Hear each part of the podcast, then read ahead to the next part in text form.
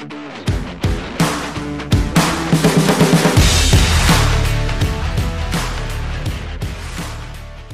man demokratische Politik machen will, muss man da eine gewisse Gelassenheit entwickeln, dass man halt auch mal verliert.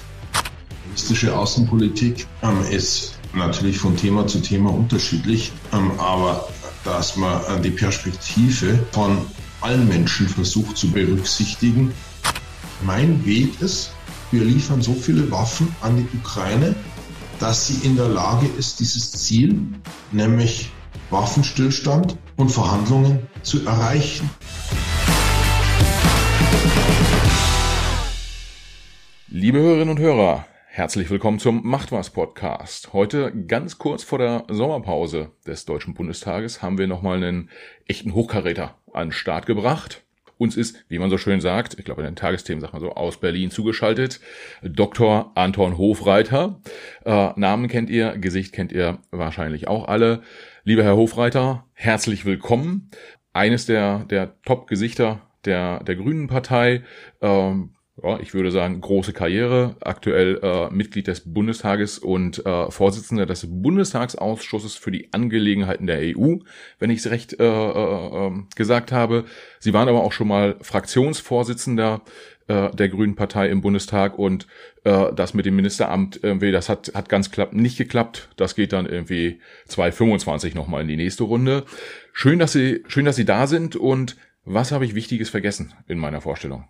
Ich glaube, Sie haben nichts Wichtiges vergessen. Man kann ja immer als Mögliche aufzählen. Was mir persönlich ähm, noch wichtig ist, dass bevor ich im Bundestag gekommen bin und auch am Anfang, während ich im Bundestag war, habe ich viel Kommunalpolitik gemacht.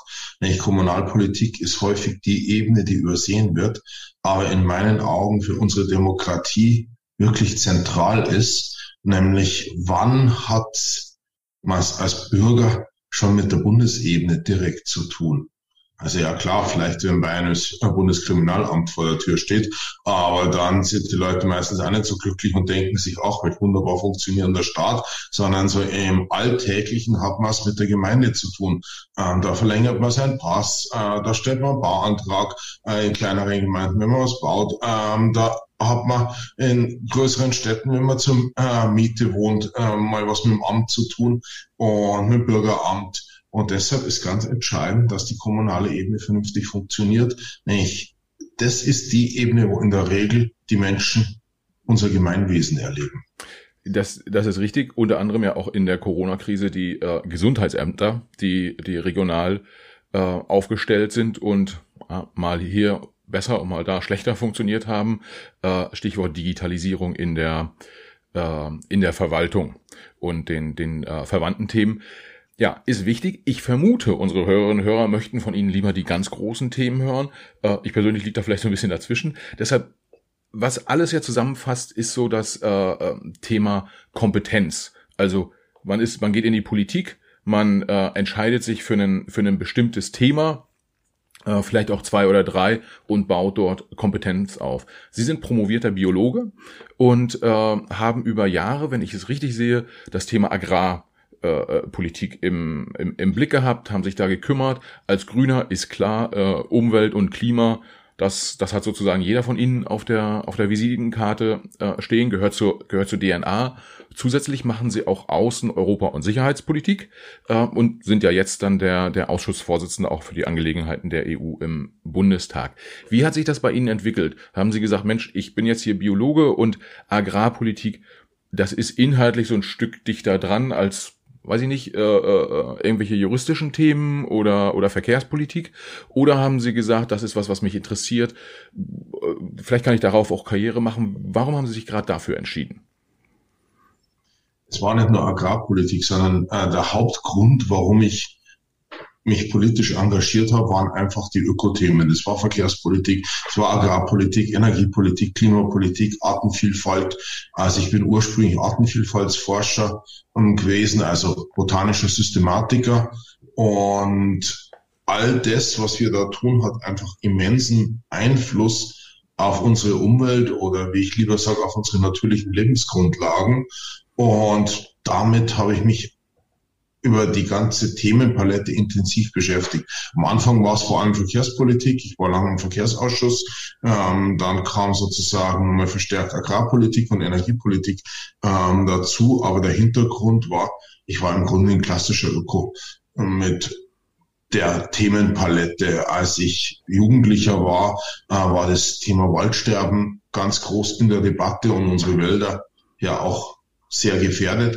Das ist einer der großen vergessenen Erfolge der Umweltbewegung, dass gelungen ist, die Ursache vom ersten Waldsterben, jetzt haben wir das zweite Waldsterben durch die Trockenheit, aber die Ursache vom ersten Waldsterben zu beseitigen, indem es gelungen ist, die Kohlekraftwerke ähm, zu entschwefeln. Manche Leute äh, sagen jetzt immer noch, ich habe damals Panik gemacht, der Wald ist doch gar nicht gestorben. Ja, natürlich ist er nicht gestorben, äh, weil es den Riesenerfolg der Umweltbewegung gab, ähm, die Ursache des ersten Waldsterbens zu beseitigen, nämlich insbesondere die Schwefeldioxidemissionen.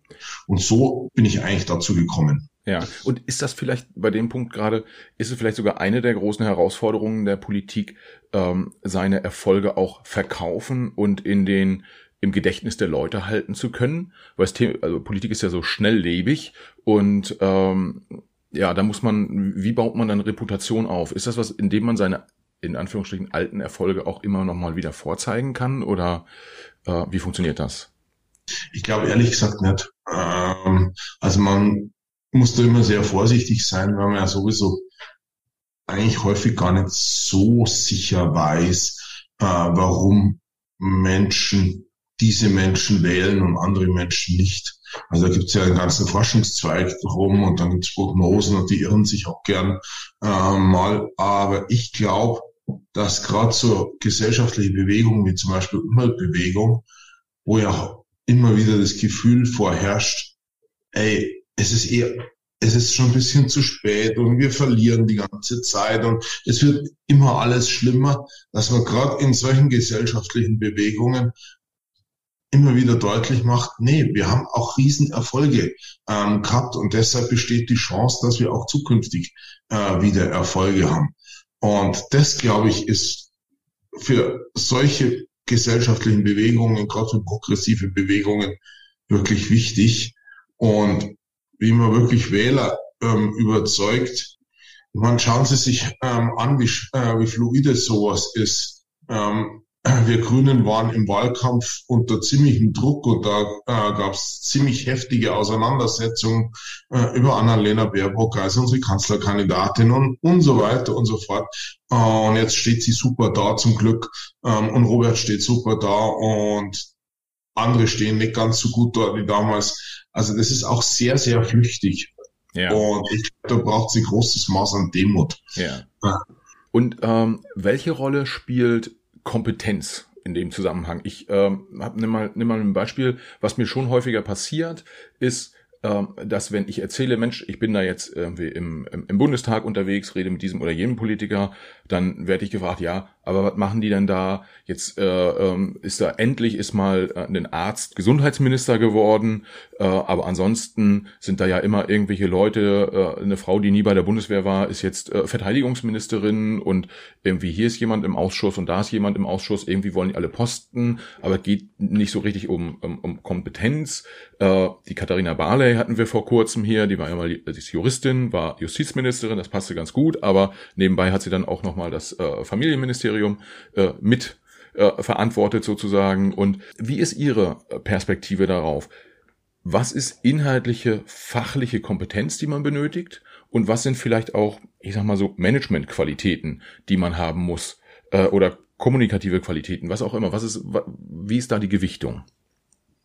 Sie haben es im Grunde selber schon halb beantwortet. Man braucht, um erfolgreich zu sein, aus all den Bereichen ein hohes Maß an Fähigkeiten. Und sie müssen in der Lage sein, Schwerpunkte zu setzen. Sie müssen in der Lage sein, das, was sie tun, äh, erläutern. Und zwar so, dass man es einigermaßen versteht, wenigstens. Äh, und sie äh, müssen in der Lage sein, ihre Ideen auch durchzusetzen. Nämlich, es hilft nichts, die besten Ideen zu haben. Ähm, und sie werden nie Wirklichkeit, weil man nicht die Durchsetzungsmacht hat. Also Macht äh, wird ja gerne als was Negatives betrachtet, aber wenn man mit der Macht was Sinnvolles macht, da kann man ja auch sagen, dass vielleicht, dann ist das äh, wichtig. Und ähm, ich glaube, zu sagen, das eine ist wichtiger als das andere, ich glaube, das kann man gar nicht sagen. Ähm, was halt auch sehr wichtig ist, ist, dass man sich fürs Thema wirklich interessiert, ähm, dass man da was durchsetzen will. Und eine der allerwichtigsten Dinge ist, ist, dass man in der bereit ist und in der Lage ist, sehr, sehr schnell zu lernen. Nämlich, ich war davor Wissenschaftler und eigentlich dachte ich gewohnt, viel neues Wissen zu akquirieren.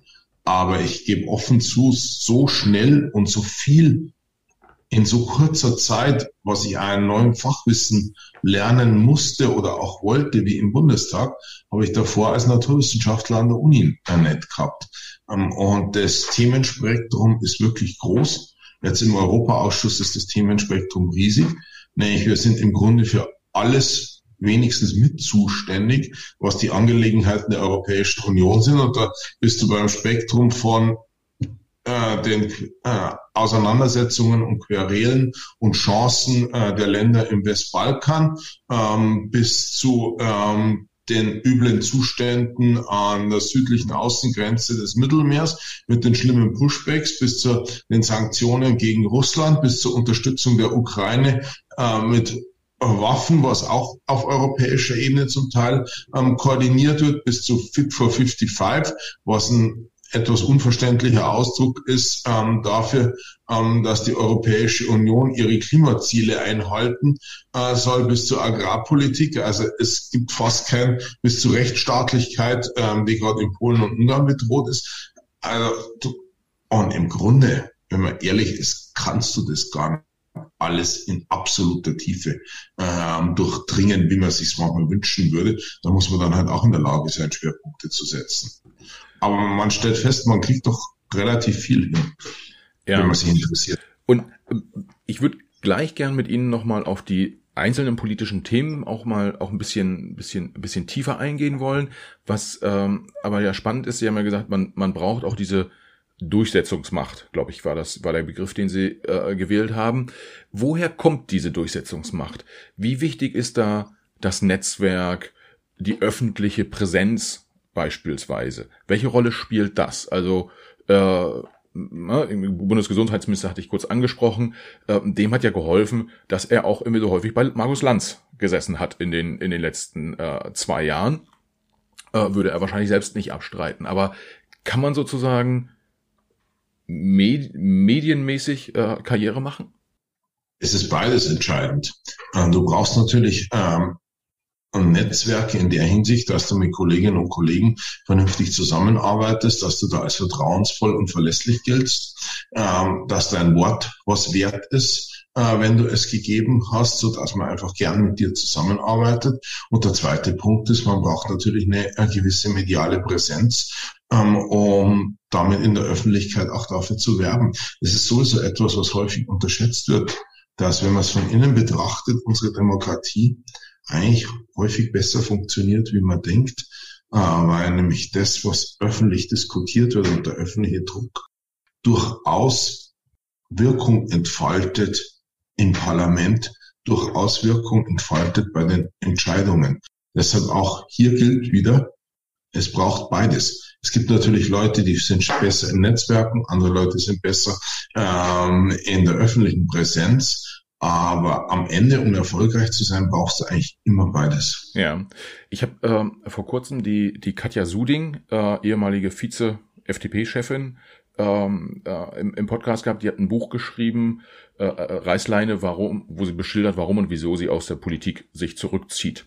Ja, ist ja, ähm, war ja gerade ganz gut auf dem, auf dem Weg nach oben und hat gesagt, nee, irgendwie, das ist dann doch nicht für mich. Und eine Rolle spielten auch ähm, solche äh, solche Themen, das Leben in der Öffentlichkeit, der Umgang mit Parteifreunden, wo dann unklar ist, ob es wirklich Parteifreunde sind oder äh, äh, wer solche Freunde hat, braucht keine Feinde mehr. Äh, das ist jetzt aber meine Interpretation. Und ähm, Sie hatten ja jetzt auch gerade, gerade nach der Bundestagswahl, ähm, keine, ich, ich, ich würde mal behaupten, von außen betrachtet war es keine ganz einfache äh, Phase. Alle haben damit gerechnet, dass Sie Bundeslandwirtschaftsminister werden. Ähm, es gibt Journalisten, die sagen, sie haben auch damit gerechnet, dann wurden sie es nicht. Ich gehe mal davon aus, dass sie auch dem, dem Kollegen Özdemir irgendwie den Posten gönnen, aber grundsätzlich ist sowas ja schon auch, ich sag mal, wenn man Jahre auf so ein Thema hinarbeitet, das ist die inhaltliche äh, man baut inhaltliche Kompetenz auf, Netzwerken etc. Und dann klappt's nicht. Ist das so ein bisschen so wie, da wird einem so ein bisschen der Teppich unter den Füßen weggezogen und man denkt so, was für eine Scheiße, äh, äh, was macht ihr hier eigentlich mit mir? Oder wie, wie fühlt sich das dann an? Es ist natürlich ziemlich bitter, insbesondere wenn man mindestens selbst den Eindruck hatte, ähm, dass es auch fest zugesagt worden ist und man eigentlich Absprachen hatte, dass man wie man miteinander umgeht. Und man braucht auch eine Zeit, um sich von sowas zu erholen. Ähm, Gerade wenn man, wie gesagt, sehr intensiv auf drauf hingearbeitet hat. Aber es ist halt in der Demokratie erstmal so, dass wenn mehrere Menschen eine Position haben wollen, ist halt selten so, dass die mehreren Menschen das parallel kriegen.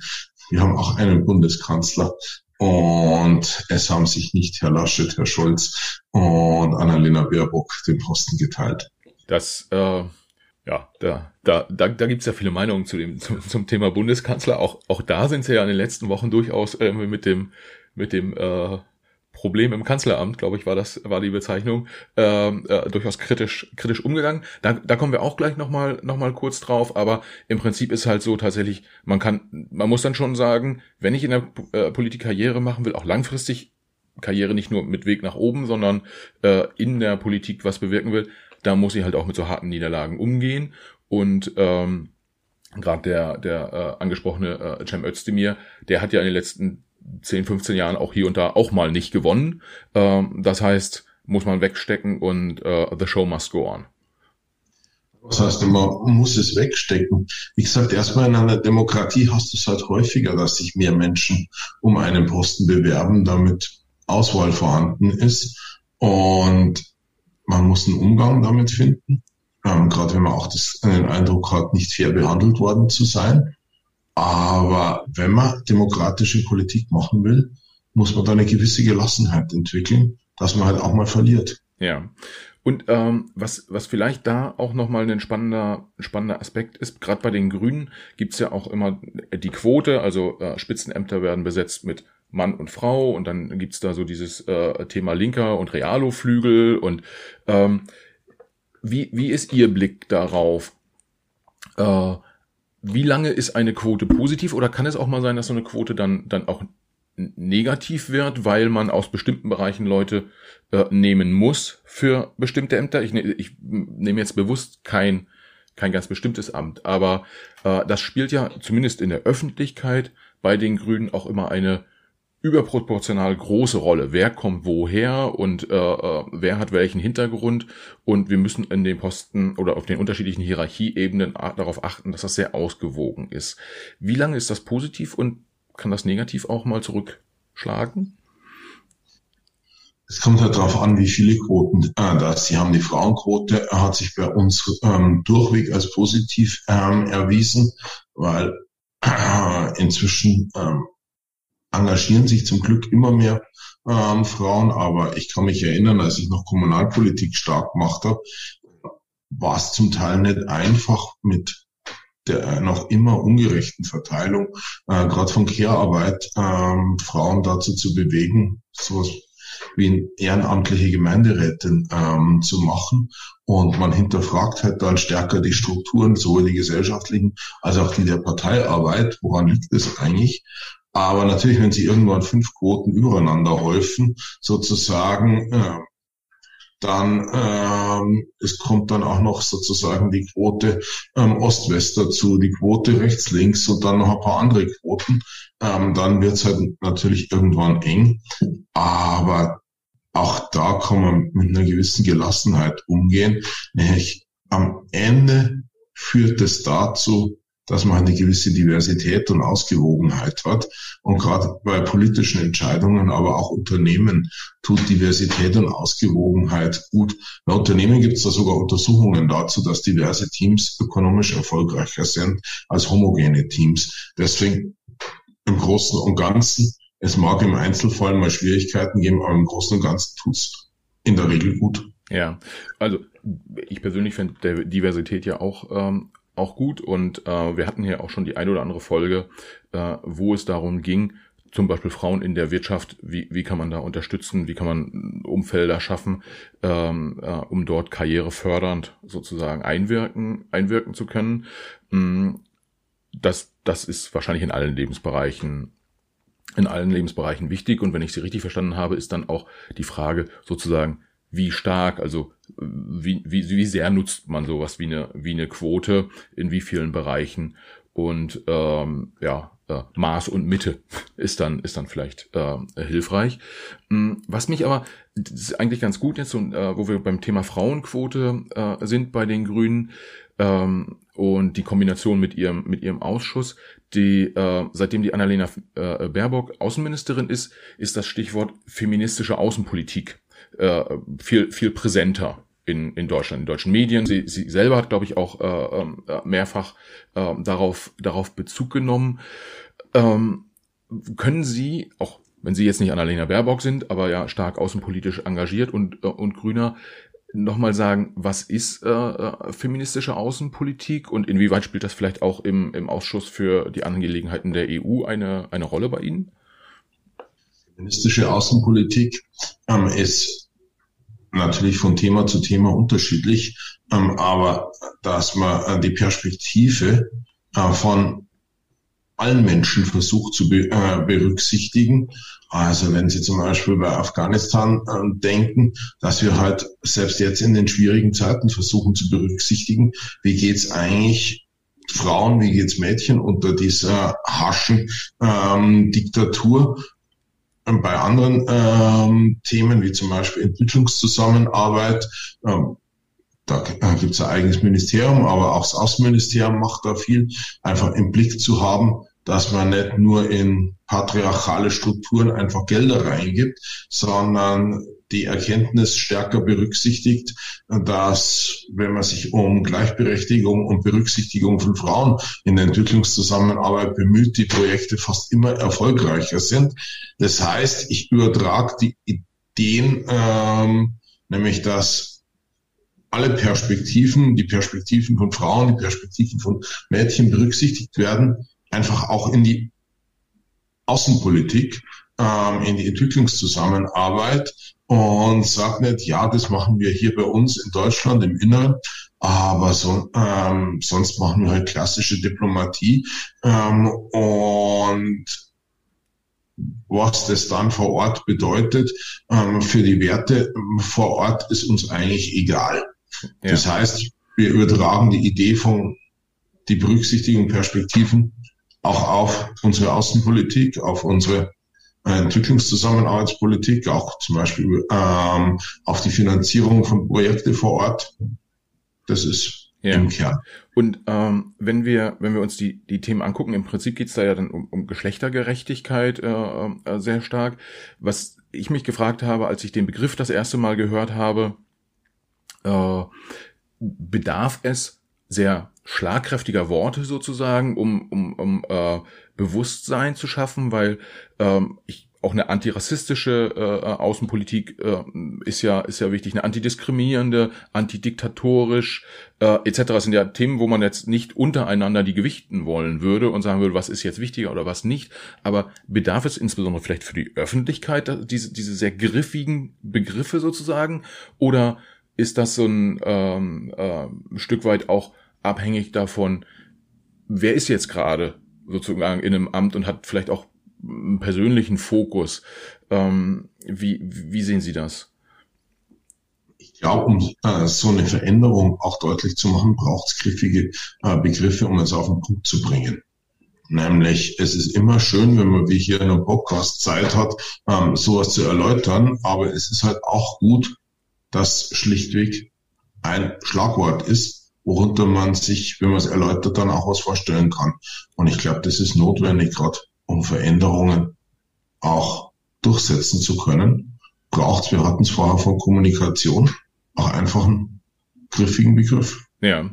Und äh, griffige Begriffe und äh, äh, klare klare Kommunikation, das äh, bringt mich zu dem zu dem äh, Stichwort von äh, vorhin. Das Problem sitzt im Kanzleramt. Äh, ich weiß nicht, ob Sie selbst das überhaupt noch hören können, dass Sie da ständig äh, äh ziti zitiert werden.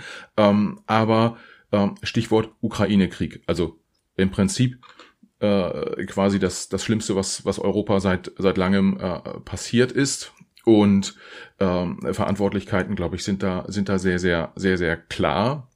Jetzt haben Sie sozusagen, ähm, ich weiß nicht, ich glaube, es ging, ging im März, April, Mai so, in der, in der Zeit waren Sie, waren Sie sehr präsent auf dem Thema und ähm, haben durchaus auch kontroverse äh, Disku Diskussionen angestoßen. Ähm, ich sag mal so zusammenfassend würde ich sagen, wir brauchen mehr Sanktionen gegen Russland und auf jeden Fall auch, auch mehr Waffen für die, für die Ukraine. Und äh, was mich in dem Zusammenhang interessieren würde, ist, wie haben Sie diese Position gefunden, wo man vielleicht sagen würde im ersten Moment, äh, das ist jetzt nicht die klassisch grüne äh, äh, äh Position gewesen und hat dabei vielleicht auch einen äh, ähm, äh, eine Rolle gespielt, dass die, die Luise Amtsberg zum Beispiel hat mal bei uns im, im Podcast gesagt, äh, wir sind halt am, am 24. Februar in einer anderen Welt sozusagen aufgewacht und ähm, alles hat sich verändert, also so in etwa, also mussten auch wir unsere Position überdenken. Erstens, ähm, da ist viel Wahres dran. Am 24. Februar ist spätestens, äh, würde ich sagen, offensichtlich geworden, dass wir es mit Russland, mit einer imperialistischen, aggressiven Macht zu tun haben, dass Putin diktatorisch handelt. Jetzt kann man natürlich sagen, ja, in gewisser Hinsicht stimmt das, habe ich auch schon gesagt, dass wir in einer anderen Welt aufgewacht sind. Aber es liegt halt auch daran, dass wir die Jahre davor wenig zuhören wollten und zu wenig genau hingeschaut haben. Nämlich es ist nicht der erste Krieg, den Putin beginnt. Ähm, Putin hat einen extrem brutalen Krieg gegen Tschetschenien geführt. Mit die Schätzungen gehen ähm, bis zu über 80.000 zivilen Toten. Er hat einen heftigen Krieg gegen Georgien geführt, wo immer noch russische Truppen in Georgien stehen. Ähm, er hat Teile der Republik Moldau besetzen lassen, Transnistrien. Er hat in Syrien einen wirklich verbrecherischen Krieg auf Seite von Assad geführt, mit bewusster Zerstörung von Krankenhäusern, äh, Schulen und zivilen Einrichtungen, die nicht aus Versehen, sondern bewusst bombardiert äh, worden sind. Hat 2014 die Ukraine das erste Mal überfallen und nicht nur, wie es gern bei uns erinnert wird, die Krim eingenommen, ohne dass ein Schuss gefallen ist, sondern in der Ostukraine sind bereits bis zum 24. Februar ähm, circa 15.000 Menschen in dem achtjährigen Krieg gestorben. Und all das wollten wir in Deutschland halt nicht ausreichend wahrhaben, obwohl uns die Ost- und Mittelosteuropäer die ganze Zeit oder häufig gewarnt haben. Menschen ähm, aus Polen, aus dem Baltikum, aus der Slowakei, aus Tschechien haben uns immer wieder darauf hingewiesen, seid nicht naiv gegenüber Putin. Und am Ende waren wir doch naiv gegenüber Putin. Deswegen, vielleicht sind wir in Deutschland in einer anderen Welt aufgewacht. Ähm, in Osteuropa hat es viele nicht überrascht. Ja, wenn Sie, äh, wenn ich da kurz einhaken darf, äh, Jens Spahn hat mal im Zusammenhang mit Corona gesagt, wir werden uns alle viel äh, verzeihen müssen.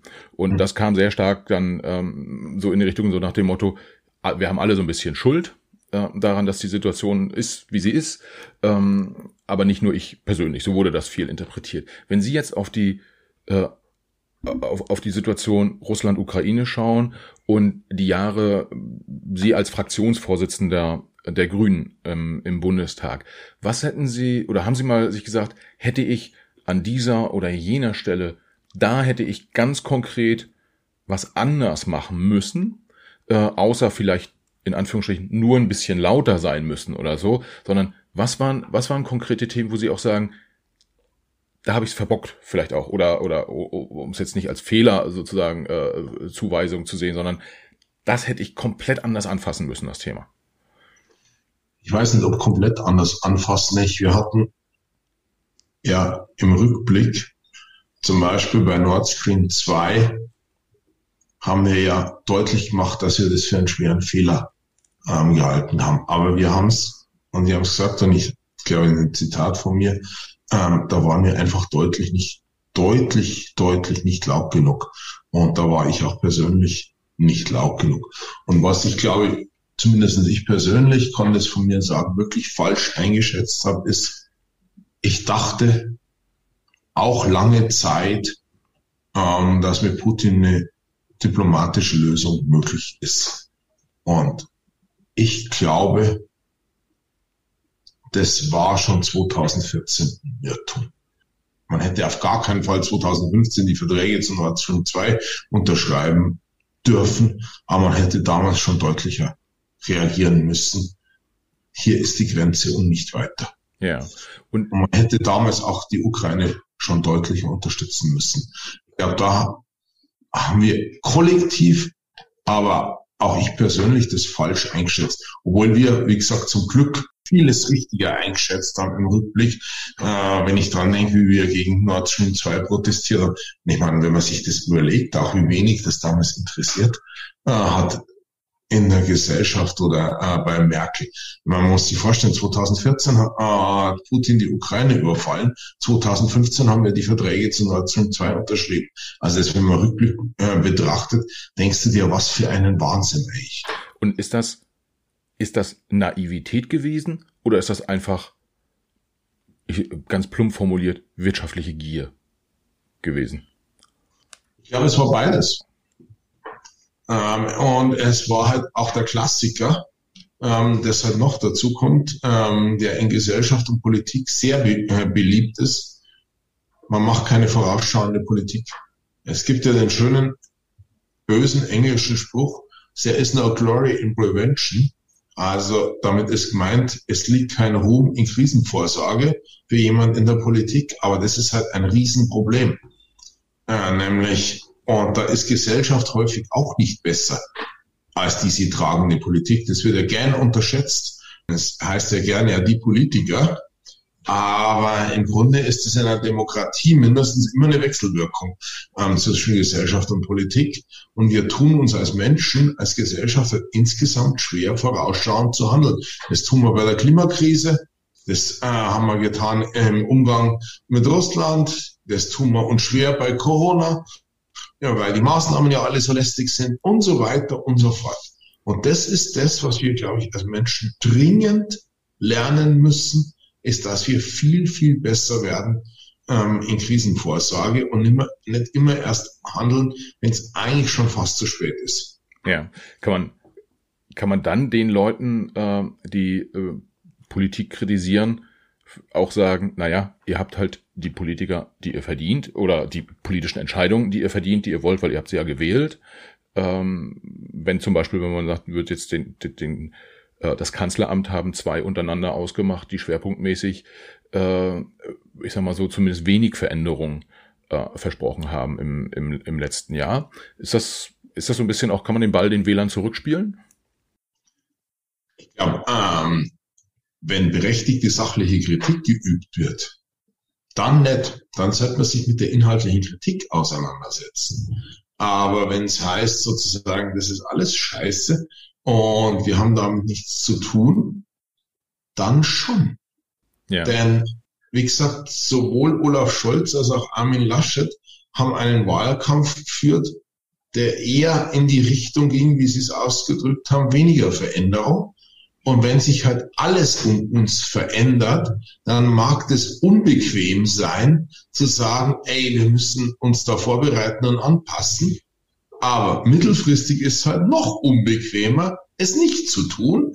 In dem Moment mag man sich vielleicht wohlfühlen. Ah, die wollen schon wieder so viel und, ach, und dann auch noch eine Windkraftanlage in meiner Nähe. Aber die Windkraftanlage liefert halt auch Energie, wenn Putin nicht will. Und dann müssen wir noch Stromleitungen bauen und das Auto muss sich noch ändern und mehr Züge müssen äh, fahren und in der Chemieindustrie muss sich noch äh, was ändern und, und dann gendern die auch noch. Ah, anstrengend.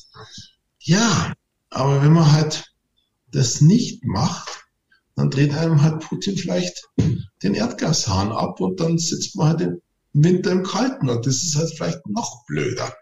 Deshalb, ja, wir müssen als Gesellschaft auch mit uns ehrlicher werden. Ja, und ähm, wenn wir, wenn wir jetzt nochmal noch mal zur Ukraine zurück, aber mit dem Stichwort, wir, wir müssen ehrlich ähm, ähm, werden mit uns, mit uns selber.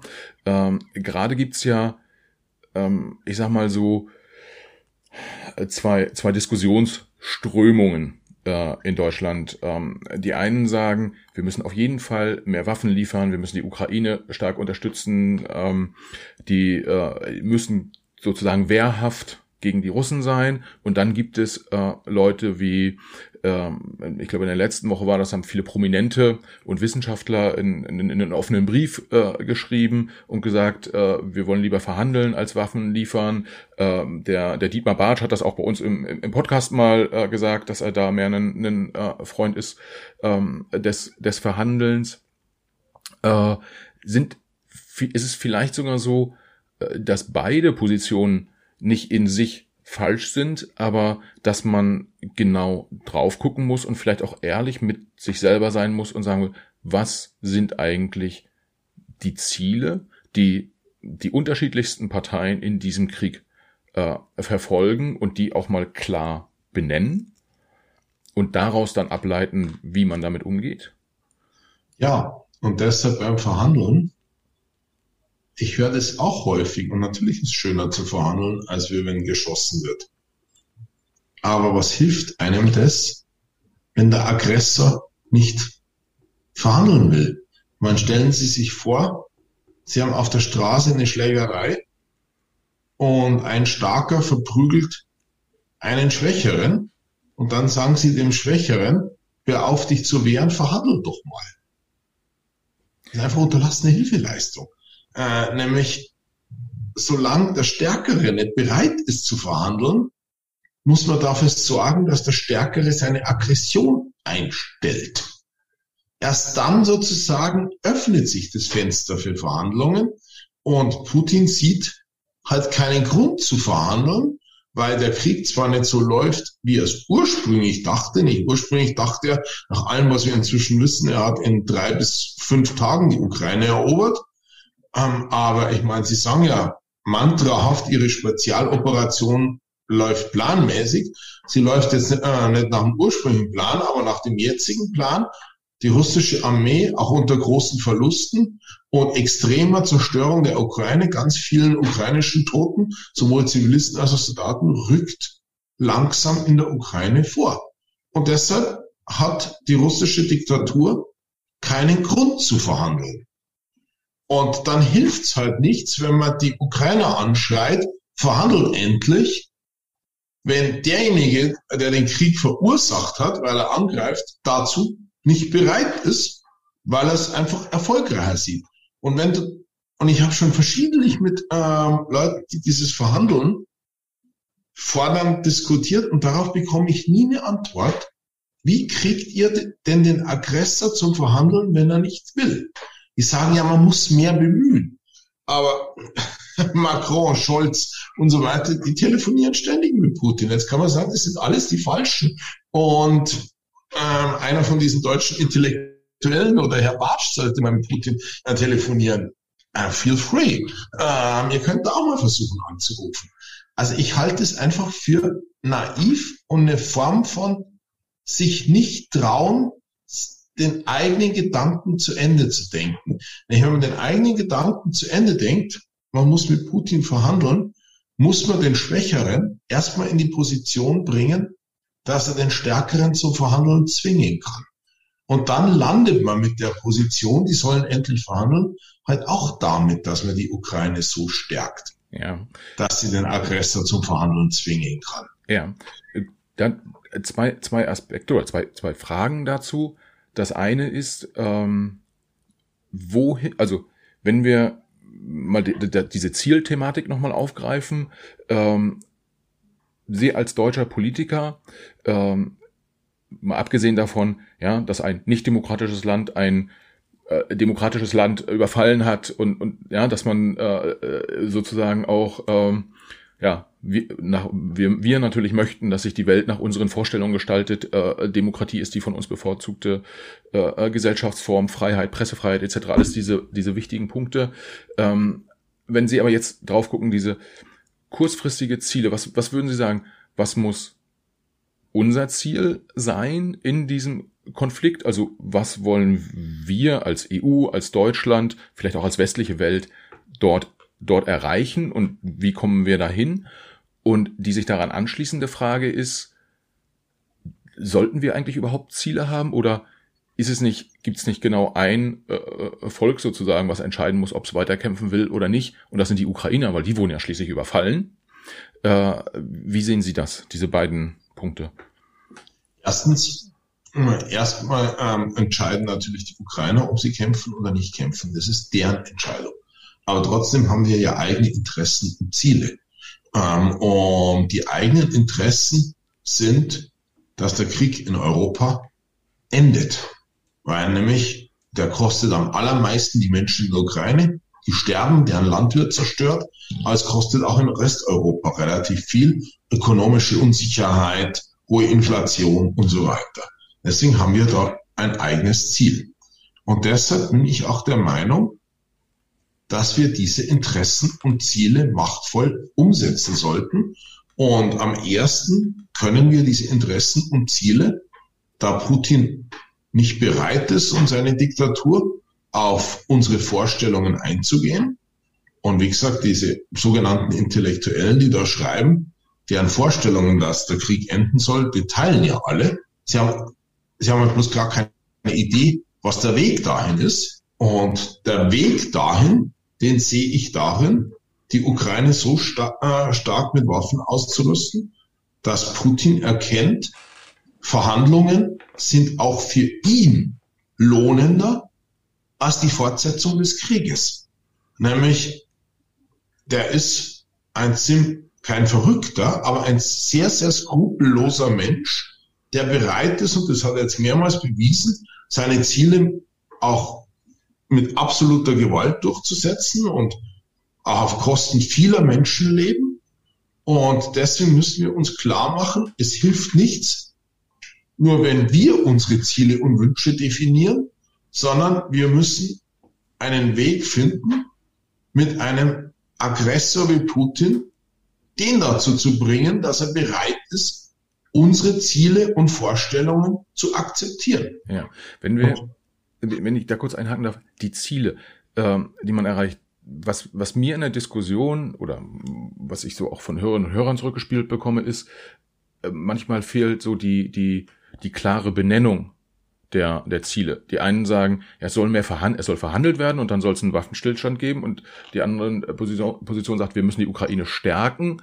Ähm, ähm, aber äh, kann man die Ziele so runterbrechen, dass man sagt, äh, bestimmte Landesgrenzen müssen wieder erreicht werden. Äh, Russland muss die, die, die Krim wieder freigeben. Dann ist erst äh, der, der, ähm, äh, die Zeit für Verhandlungen gekommen oder äh, im Donbass muss die Situation so oder so aussehen. Also kann man diese Ziele so konkret benennen oder funktioniert das gar nicht, dass man es so konkret benennen kann, sondern es geht dann eher darum, äh, ein gewisses Stärkeverhältnis in der Region zu haben und dann äh, beginnen Verhandlungen. Das, äh, das eine entscheidet die Ukraine, aber das andere, man darf, wie gesagt, nicht Wege und Ziele äh, durcheinander bringen. Das Ziel ist, ähm, dass zum Waffenstillstand kommt ähm, und Putin bereit ist zu verhandeln. Und da muss man sich überlegen, wie ist mein Weg dahin?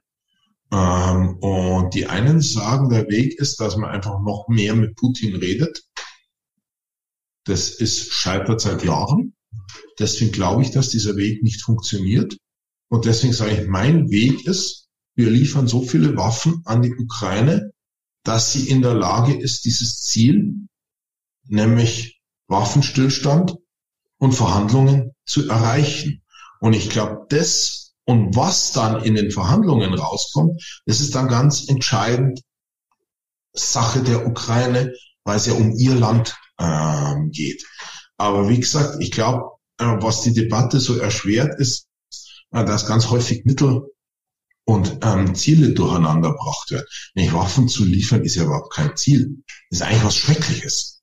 Etwas, was man eigentlich sehr, sehr gern vermeiden würde, aber was, und Sie haben ja am Anfang gefragt, wie man dazu kommt, was einem halt aufgezwungen wird, weil wir es mit einem imperialen Angriffskrieg zu tun haben, wie wir ihn eigentlich seit dem Zweiten Weltkrieg in Europa nicht mehr gesehen haben. Und ich glaube, das ist auch das, womit sich Gesellschaft einfach sehr, sehr schwer tut.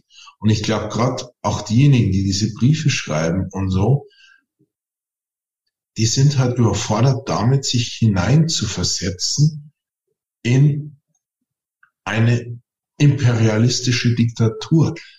Ähm, wenn du diese Briefe liest, dann merkst du einfach ganz stark, die gehen auf eine fast harmlose Weise davon aus, dass der Gegner genauso denkt wie sie selbst. Aber das hat dieser Gegner halt viele Male jetzt bewiesen, dass er das nicht tut, sondern dass er so denkt wie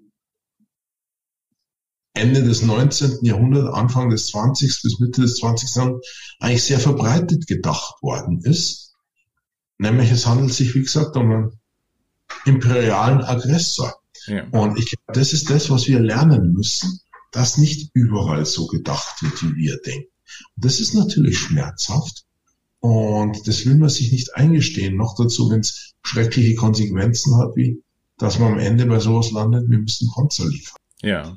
Ähm, wenn wir, wir haben gar nicht mehr so lange Zeit, ähm, deshalb würde ich gern noch mal schauen wollen, ähm, was bedeutet das Ganze auch für, für Sie persönlich? Ich habe verstanden, dass es jetzt, also ja, Waffenlieferungen, Krieg etc., das sind ja auch Positionen, die äh, ja auch Ihnen nicht nahe äh, liegen, jetzt äh, historisch und Ihrer Partei äh, ja schon mal schon mal gar nicht.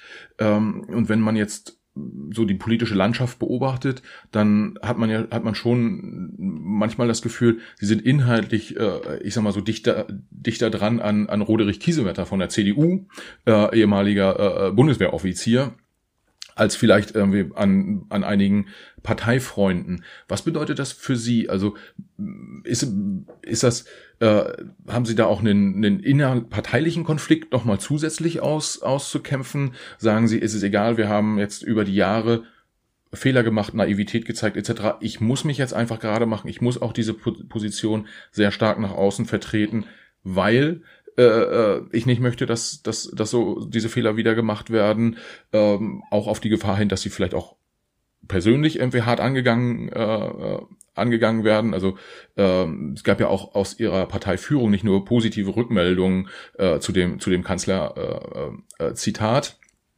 Äh, wie, wie sehen Sie das? Erstens, manches haben Sie schon selbst beantwortet. Ja, ich habe das Gefühl, es geht hier jetzt nicht um eine Kleinigkeit, sondern um einen Angriffskrieg, der auch noch auf äußerst verbrecherische Weise geführt äh, wird, wenn man sich anschaut, was in Butscha und in anderen Regionen passiert ist. Und deshalb finde ich, sah ich mich einfach gezwungen, auch sehr deutlich was zu sagen. Und wir haben dann ja auch einen guten Bundestagsbeschluss zustande gebracht. Da kann man immer darüber streiten, wer welchen Anteil dran hatte. Aber wie gesagt, mit dem Bundestagsbeschluss bin ich sehr zufrieden. Seitdem hat sich ja auch was geändert. Wir unterstützen die Ukraine stärker. Und zu meiner großen, ja, ich, Freude ist das falsche Wort. Ähm, ich finde es sehr gut, dass bei den Grünen die ganz, ganz große Mehrheit, insbesondere auch an der Basis, die Position zwar natürlich auch nicht glücklich, weil es ist halt was Bitteres, Waffen liefern zu müssen, aber unterstützt, dass wir die Schwächeren gegen die Stärkeren, die Demokratie gegen die Diktatur stützen. Also in der Sache haben wir da in der Partei ganz wenig Dis Dissens und natürlich macht man sich das überhaupt nicht leicht, ähm, entsprechend auch mit großer Deutlichkeit da nach draußen zu gehen. Aber es kommt halt auch noch dazu, dass was manchmal übersehen wird, wir Grüne eine ganz lange Tradition des heftigen Ringens um Militäreinsätze haben.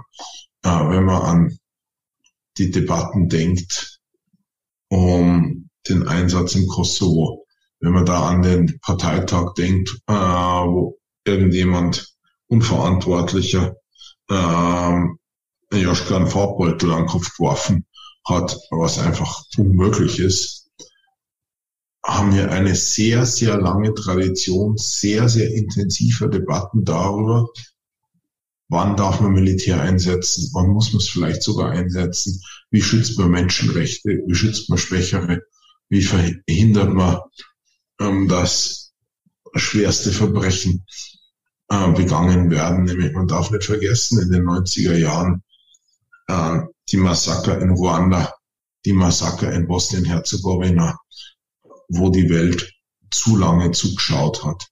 Und das hat einen sehr, sehr lange und intensiven Diskussionsprozess bei uns.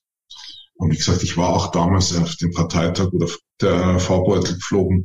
Es ähm, 98 war der oder nee, ich glaube, der war 99, der Parteitag 98 war die Wahl, äh, war ich damals als unser Kreisvorsitzender mit dabei. Es war sehr, sehr intensiv und ich war bei einem Parteitag in Rostock, wo wir uns intensiv über den Afghanistan-Einsatz ähm, auseinandergesetzt haben. Also was ich damit sagen will, wir haben auch eine sehr lange Tradition des Ringens darum, wie geht man mit Militär um und wann soll man, muss man, darf man es einsetzen. Ja. Ähm, Herr, Herr Hofreiter, ähm, nach den ja doch durchaus schweren Themen noch zwei, zwei kleine Fragen ähm, zum Abschluss. Das eine, äh, wenn es auch vielleicht ein bisschen trivial klingen mag, äh, jetzt Ihre, Ihre persönliche Perspektive, die Legislaturperiode hat ja gerade erst begonnen, aber wie schauen Sie für sich selber jetzt auch, auch weiter? Ähm, Gibt es da Themen, wo Sie sagen, ähm, ich arbeite mich inhaltlich nochmal ein und jetzt ist nicht der Landwirtschaftsminister geworden, aber vielleicht ist ja dann irgendwie äh, 2025 das Außenministerium. Ähm, ähm, wie, wie gehen Sie damit um? Und ist ja, ist ja quasi letzte, äh, letzte Woche vor der, vor der Sommerpause. Was steht denn in der Sommerpause für Sie an? Erstens, wir haben eine super Außenministerin. Ähm, und zweitens ähm, sehe ich meine Perspektive, dass wir als Deutschland europäischer handeln und die europäische Perspektive stärker berücksichtigen. Da hat auch die jetzige Regierung noch durchaus Luft nach oben. Und zum Beispiel, warum ich auch die Position im Umgang der äh, mit der Ukraine so gestärkt habe, weil ich halt da gesehen habe, dass wir da in Europa eher isoliert sind.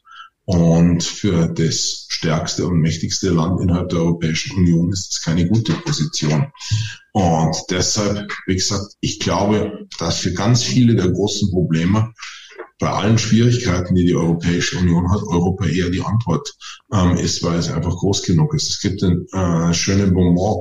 In Europa gibt es, in der Europäischen Union gibt es nur kleine Länder und Länder, die noch nicht verstanden haben, dass sie kleine Länder sind. Und gegenüber den Problemen der Welt ähm, ist auch Deutschland ein kleines Land und deswegen müssen wir da intensiv zusammenarbeiten.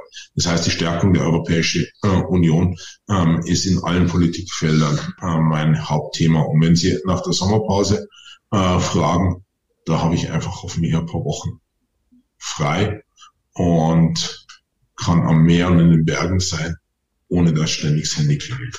Das, das ist doch super. Da wünsche ich Ihnen auf jeden Fall ganz viel äh, Ruhe und er Erholung dafür.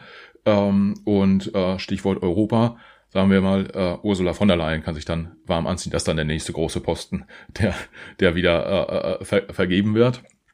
Auf jeden Fall, äh, Herr, Herr Hofreiter, herzlichen Dank fürs Gespräch. Hat Spaß gemacht. Äh, vielen Dank auch für die offenen Worte an der, an der einen oder anderen äh, Stelle.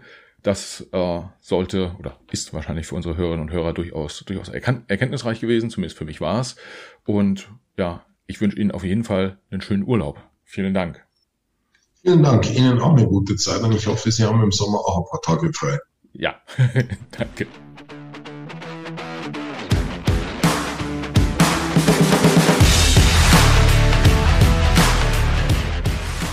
Liebe Hörerinnen und Hörer, vielen Dank fürs Zuhören. Schön, dass ihr auch dieses Mal wieder dabei wart. Für die Macherinnen und Macher unseres Podcasts, inklusive meiner Person, Michael, der ja hier netterweise äh, diesen Podcast hosten darf. Für uns alle wäre es das größte Kompliment, wenn ihr dem Macht was Podcast eine 5-Sterne-Bewertung und einen positiven Kommentar auf Apple Podcast oder einer anderen von euch benutzten Podcast-App hinterlasst. Wir freuen uns auch, wenn ihr dem Macht was Podcast auf Instagram, Facebook, LinkedIn oder Twitter folgt. Schreibt uns dort gern Nachrichten, kommentiert unsere Episoden, übt gern auch Kritik und macht uns gern auch Vorschläge für Gäste, die ihr mal bei uns im Gespräch hören wollen würdet. Vielen Dank, viele Grüße und bis zur nächsten Folge. Alles Gute, bis dahin. Ciao.